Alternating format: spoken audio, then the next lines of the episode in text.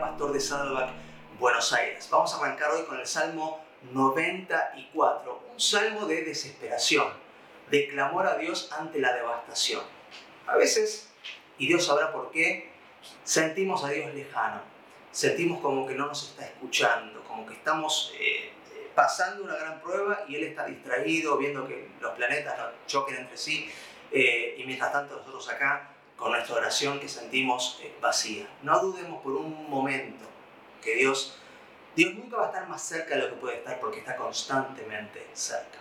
A veces demorará su respuesta y eso va a tener que ver más con vos o contigo que con Él. Hay algo que quiere enseñarte durante sus tiempos de aparente ausencia. Después tenemos dos pasajes más del Antiguo Testamento. Estamos con una parte Primera de Reyes 22 y con Segunda de Reyes capítulo 1 y capítulo 2, donde vas a ver distintos reyes sobre Judá y sobre Israel. Pero también vas a ver el paso del mando de alguna manera, el paso de autoridad de Elías, que se va para el cielo, y el comienzo del ministerio de Eliseo. Me gusta la generosidad de Elías, que le dijo a Eliseo que iba a tener una doble porción, que iba a ser el doble de cosas. Si no me equivoco, a mí me enseñaron que eh, están eh, en la Biblia eh, contados algunos milagros de Elías y otros de Eliseo y aparecen intencionalmente el doble de milagros por parte de Eliseo que los que se le cuentan a Elías. Qué bueno como líderes que podamos desearle a otros, en especial a los más jóvenes, que tengan el doble del fruto de lo que Dios nos dio a nosotros. Tenemos que pasar el mando a tiempo y de buena gana, deseando lo mejor a todos los que vienen después de nosotros. Después vamos a terminar con Hechos, capítulo 23, del 23 al 35, y eh, ahí simplemente una palabra de obediencia. El apóstol Pablo es enviado a la ciudad de Cesarea. Cada vez que Dios te envía a algún lugar, no pongas excusas. Cuando Dios te manda a hacer una misión, cuando Dios te está pidiendo que te acerques a una persona, cuando Dios te está pidiendo que envíes un mensaje, que, que, que hagas una visita, simplemente, al igual que el pastor Pablo, eh, que el pastor Pablo, que el apóstol Pablo que fue a Cesarea, vos también lo tenés que hacer y yo también, ¿ok? Buen día de lectura. El libro de Salmos, capítulo 94. Oh Señor, Dios de venganza, oh Dios de venganza, haz que tu gloriosa justicia resplandezca. Levántate, oh juez de la tierra, Dale su merecido a los orgullosos. ¿Hasta cuándo, Señor? ¿Hasta cuándo los perversos tendrán permiso para regodearse? ¿Hasta cuándo hablarán con arrogancia? ¿Hasta cuándo se jactarán estos malvados? Aplastan a tu pueblo, Señor. Lastiman a los que llamas tuyos. Matan a las viudas y a los extranjeros y asesinan a los huérfanos. El Señor no está mirando, dicen. Y además, al Dios de Israel no le importa. Piensen lo mejor, necios. ¿Cuándo por fin se darán cuenta? ¿El que les hizo los oídos, acaso es sordo? ¿El que les formó los ojos, acaso es ciego? Él castiga a las naciones ¿Acaso no los castigará a ustedes? Él todo lo sabe. ¿Acaso no sabe también lo que ustedes hacen? El Señor conoce los pensamientos de la gente. Sabe que no valen nada. Felices aquellos a quienes tú disciplinas, Señor.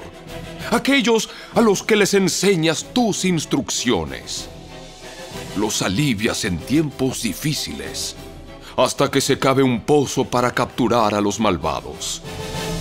El Señor no rechazará a su pueblo, no abandonará su posesión más preciada. El juicio volverá a basarse en la justicia, y los de corazón íntegro la procurarán. ¿Quién me protegerá de los perversos? ¿Quién me defenderá de los malvados? Si el Señor no me hubiera ayudado, pronto me habría quedado en el silencio de la tumba. Clamé, me resbalo, pero tu amor inagotable, oh Señor, me sostuvo. Cuando mi mente se llenó de dudas, tu consuelo renovó mi esperanza y mi alegría. ¿Acaso pueden los líderes injustos afirmar que Dios está de su lado? ¿Los líderes cuyos decretos permiten la injusticia? Se unen contra los justos y condenan a muerte a los inocentes. Pero el Señor es mi fortaleza. Mi Dios es la roca poderosa donde me escondo. Dios hará que los pecados de los malvados se tornen contra ellos los destruirá por sus pecados. El Señor, nuestro Dios, los destruirá.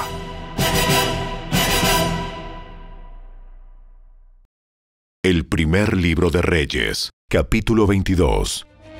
Josafat, hijo de Asa, comenzó a gobernar Judá durante el cuarto año del reinado de Acab, rey de Israel.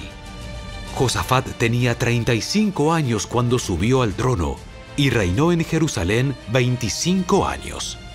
Su madre era Azuba, hija de Sili. Josafat fue un buen rey, quien siguió el ejemplo de su padre Asa. Hizo lo que era agradable a los ojos del Señor. Sin embargo, durante su reinado no quitó todos los santuarios paganos, y la gente siguió ofreciendo sacrificios y quemando incienso allí. Josafat también hizo la paz con el rey de Israel. Los demás acontecimientos del reinado de Josafat, el alcance de su poder y las guerras que hizo están registrados en el libro de la historia de los reyes de Judá. Expulsó de la tierra a los demás prostitutos y prostitutas de los santuarios paganos, quienes seguían con sus prácticas desde los días de su padre Asa. En ese tiempo no había rey en Edom sino solo un regente. Josafat también construyó una flota de barcos mercantes para que navegaran hasta Ofir en busca de oro, pero los barcos nunca llegaron a zarpar porque naufragaron en su propio puerto de Sion-Geber. En una oportunidad, Ocosías, hijo de Acab, le propuso a Josafat: Deja que mis hombres naveguen con los tuyos en los barcos. Pero Josafat rechazó la propuesta. Cuando Josafat murió, lo enterraron con sus antepasados en la ciudad de David. Después su hijo Joram lo sucedió en el trono. Ocosías, hijo de Acab, comenzó a gobernar Israel en el año 17 del reinado de Josafat en Judá. Reinó en Samaria dos años. Él hizo lo malo a los ojos del Señor al seguir el ejemplo de su padre y de su madre, y también el ejemplo de Jeroboam, hijo de Nabat, quien había hecho pecar a Israel. Ocosías sirvió a Baal y le rindió culto, con lo que provocó el enojo del Señor, Dios de Israel, tal como lo había hecho su padre.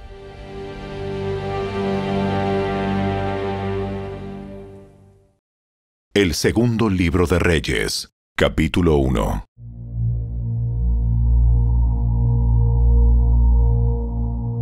Después de la muerte del rey Acab, la nación de Moab se rebeló contra Israel.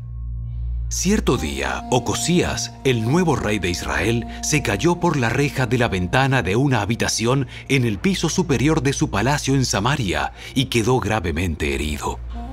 Entonces envió mensajeros al templo de Baal Zebub, dios de Ecrón, para que consultaran si iba a recuperarse. Entonces el ángel del Señor le dijo a Elías, quien era de Tisbe, Ve y enfrenta a los mensajeros del rey de Samaria y pregúntales, ¿acaso no hay Dios en Israel? ¿Por qué recurren a Balzebú, dios de Ecrón, a consultarle si el rey va a recuperarse? Por lo tanto, esto dice el Señor. Nunca te levantarás de la cama donde estás. Ten por seguro que morirás. Entonces Elías fue a transmitirles el mensaje. Cuando los mensajeros regresaron, el rey les preguntó, ¿Por qué volvieron tan pronto? Ellos contestaron, Se nos cruzó un hombre y nos dijo que regresáramos y le diéramos este mensaje al rey. Esto dice el Señor. ¿Acaso no hay Dios en Israel? ¿Por qué mandas hombres a preguntarle a Baal Zebub, dios de Ecrón, si vas a recuperarte? Por eso que hiciste, nunca te levantarás de la cama donde estás. Ten por seguro que morirás. ¿Qué hombre les dijo eso? ¿Cómo era? Y ellos contestaron. Era un hombre velludo. Y, y tenía un cinto de cuero en la cintura. ¡Ah! ¡Elías de Tisbé! Entonces envió a un capitán del ejército con 50 soldados para que lo arrestaran. Lo encontraron sentado en la cima de una colina y el capitán le dijo, Hombre de Dios, el rey te ordena que vengas con nosotros. Elías respondió al capitán, Si yo soy un hombre de Dios, que caiga fuego del cielo y te destruya a ti y a tus 50 hombres. Enseguida cayó fuego del cielo y los mató a todos. Entonces el rey envió a otro capitán con otros 50 hombres, y el capitán dijo a Elías, Hombre de Dios, el rey te exige que bajes de inmediato. Elías respondió, Si yo soy un hombre de Dios, que caiga fuego del cielo y te destruya a ti y a tus 50 hombres. Y de nuevo el fuego de Dios cayó del cielo y los mató a todos. Por tercera vez, el rey envió a un capitán con 50 hombres, pero esta vez el capitán subió a la colina, se arrodilló ante Elías y le suplicó.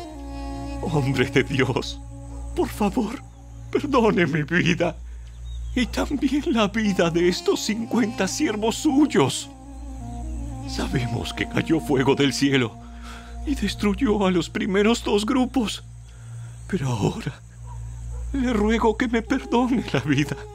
Entonces el ángel del Señor dijo a Elías, Desciende con él y no le tengas miedo. Así que Elías se levantó y fue con el capitán a ver al rey. Así que Elías dijo al rey, Esto dice el Señor. ¿Por qué enviaste mensajeros a Baal-Zebub, dios de Ecrón, a preguntarle si te recuperarías? ¿Acaso no hay Dios en Israel para contestar tu pregunta? Ahora, ¿por qué hiciste esto? Nunca te levantarás de la cama donde estás. Ten por seguro que morirás.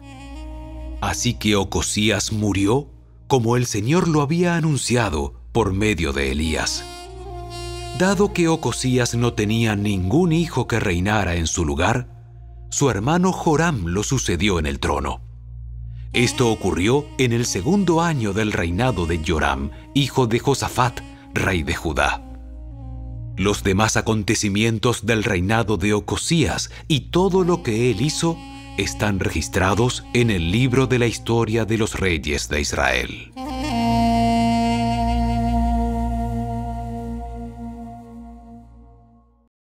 El segundo libro de Reyes, capítulo 2. Cuando el Señor estaba por llevarse a Elías al cielo en un torbellino, Elías y Eliseo estaban en camino desde Gilgal. Y Elías le dijo a Eliseo, Quédate aquí, porque el Señor me dijo que fuera a Betel. Eliseo respondió, Tan cierto como que el Señor vive y que tú vives, nunca te dejaré. Así que descendieron juntos a Betel. El grupo de profetas de Betel se acercó a Eliseo para preguntarle, ¿Sabías que hoy el Señor se llevará a tu amo? ¿Llevará a tu amo? Claro que lo sé. Pero no digan nada. Entonces Elías le dijo a Eliseo, Quédate aquí, porque el Señor me dijo que fuera a Jericó. Pero Eliseo le respondió de nuevo, Tan cierto como que el Señor vive y que tú vives, nunca te dejaré. Así que continuaron juntos a Jericó. Después el grupo de profetas de Jericó se acercó a Eliseo para preguntarle, ¿Sabías que hoy el Señor se llevará a tu amo? Claro que lo sé. Pero no digan nada. Entonces Elías le dijo a Eliseo, Quédate aquí, porque el Señor me dijo que fuera al río Jordán. Pero una vez más, Eliseo respondió, Tan cierto como que el Señor vive y que tú vives, nunca te dejaré. Así que siguieron juntos. Cincuenta hombres del grupo de profetas también fueron y observaron de lejos cuando Elías y Eliseo se detuvieron junto al río Jordán. Luego Elías dobló su manto y con él golpeó el agua. El río se dividió en dos y ambos cruzaron sobre tierra seca. Cuando llegaron al otro lado, Elías le dijo a Eliseo, Dime qué puedo hacer por ti antes de ser llevado. Te pido que me permitas heredar una doble porción de tu espíritu y que llegue a ser tu sucesor. Has pedido algo difícil. Si me ves en el momento en que sea llevado de tu lado, recibirás lo que pediste. Pero si no me ves, no lo recibirás. Mientras iban caminando y conversando, de pronto apareció un carro de fuego tirado por caballos de fuego. Pasó entre los dos hombres y los separó, y Elías fue llevado al cielo por un torbellino. Eliseo lo vio y exclamó, ¡Padre mío! ¡Padre mío! Veo los carros de Israel con sus conductores. Mientras desaparecían de su vista, rasgó su ropa en señal de angustia. Entonces Eliseo tomó el manto de Elías, el cual se había caído cuando fue llevado, y regresó a la orilla del río Jordán. Golpeó el agua con el manto de Elías y exclamó, ¿Dónde está el Señor, Dios de Elías? Entonces el río se dividió en dos y Eliseo lo cruzó. Cuando el grupo de profetas de Jericó vio desde lejos lo que había sucedido, exclamaron, espíritu de, el espíritu de Elías reposa, sobre, Eliseo. Enseguida salieron a su encuentro y se inclinaron hasta el suelo delante de él. Señor, Señor, usted tan solo dé la orden y 50 de nuestros hombres más fuertes buscarán a su amo por todo el desierto. tal vez el espíritu del Señor lo haya dejado en alguna montaña o en algún valle. No, no los manden. Pero ellos insistieron tanto que él, avergonzado, finalmente aceptó. Está bien, mándenlos. Así que 50 hombres buscaron a Elías durante tres días, pero no lo encontraron. Eliseo aún estaba en Jericó cuando los hombres regresaron. ¿Acaso no les dije que no fueran? Cierto día, los líderes de la ciudad de Jericó fueron a visitar a Eliseo. Tenemos, Tenemos un problema, un problema. Tenemos un señor. problema, señor.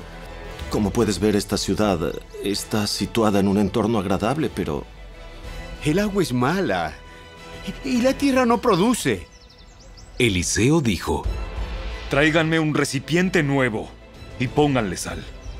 Así que se lo llevaron, y Eliseo fue hasta el manantial que suministraba el agua a la ciudad, le echó la sal y dijo, Esto dice el Señor.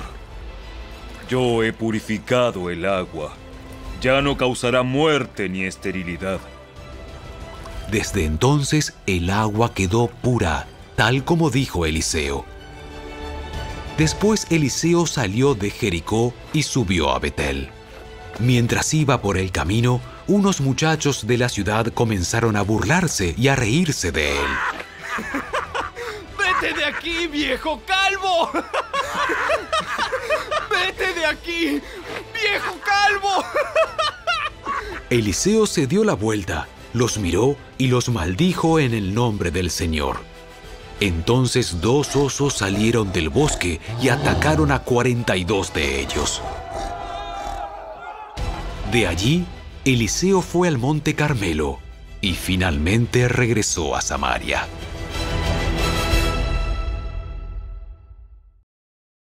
Los Hechos de los Apóstoles, capítulo 23. Entonces el comandante llamó a dos de sus oficiales y les dio la siguiente orden. Preparen a 200 soldados para que vayan a Cesarea esta noche a las 9. Lleven también 200 lanceros y 70 hombres a caballo. Denle caballos a Pablo para el viaje y llévenlo a salvo al gobernador Félix. Después escribió la siguiente carta al gobernador. De Claudio Licias, a su excelencia, el gobernador Félix. Saludos. Unos judíos detuvieron a este hombre y estaban a punto de matarlo cuando llegué con mis tropas. Luego me enteré de que él era ciudadano romano. Entonces lo trasladé a un lugar seguro. Después lo llevé al Concilio Supremo Judío para tratar de averiguar la razón de las acusaciones en su contra. Pronto descubrí que el cargo tenía que ver con su ley religiosa. Nada que merezca prisión o muerte, en absoluto. Pero cuando se me informó de un complot para matarlo, se lo envié a usted de inmediato. Les he dicho a sus acusadores que presenten los cargos ante usted. Así que esa noche, tal como se les había ordenado, los soldados llevaron a Pablo lejos como hasta Antípatris. A la mañana siguiente, ellos regresaron a la fortaleza, mientras que las tropas a caballo trasladaron a Pablo hasta Cesarea. Cuando llegaron a Cesarea, lo presentaron ante el gobernador Félix y le entregaron la carta. El gobernador la leyó y después le preguntó a Pablo de qué provincia era. De Cilicia. Yo mismo oiré tu caso cuando lleguen los que te acusan. Luego el gobernador ordenó que lo pusieran en la prisión del cuartel general de Herodes.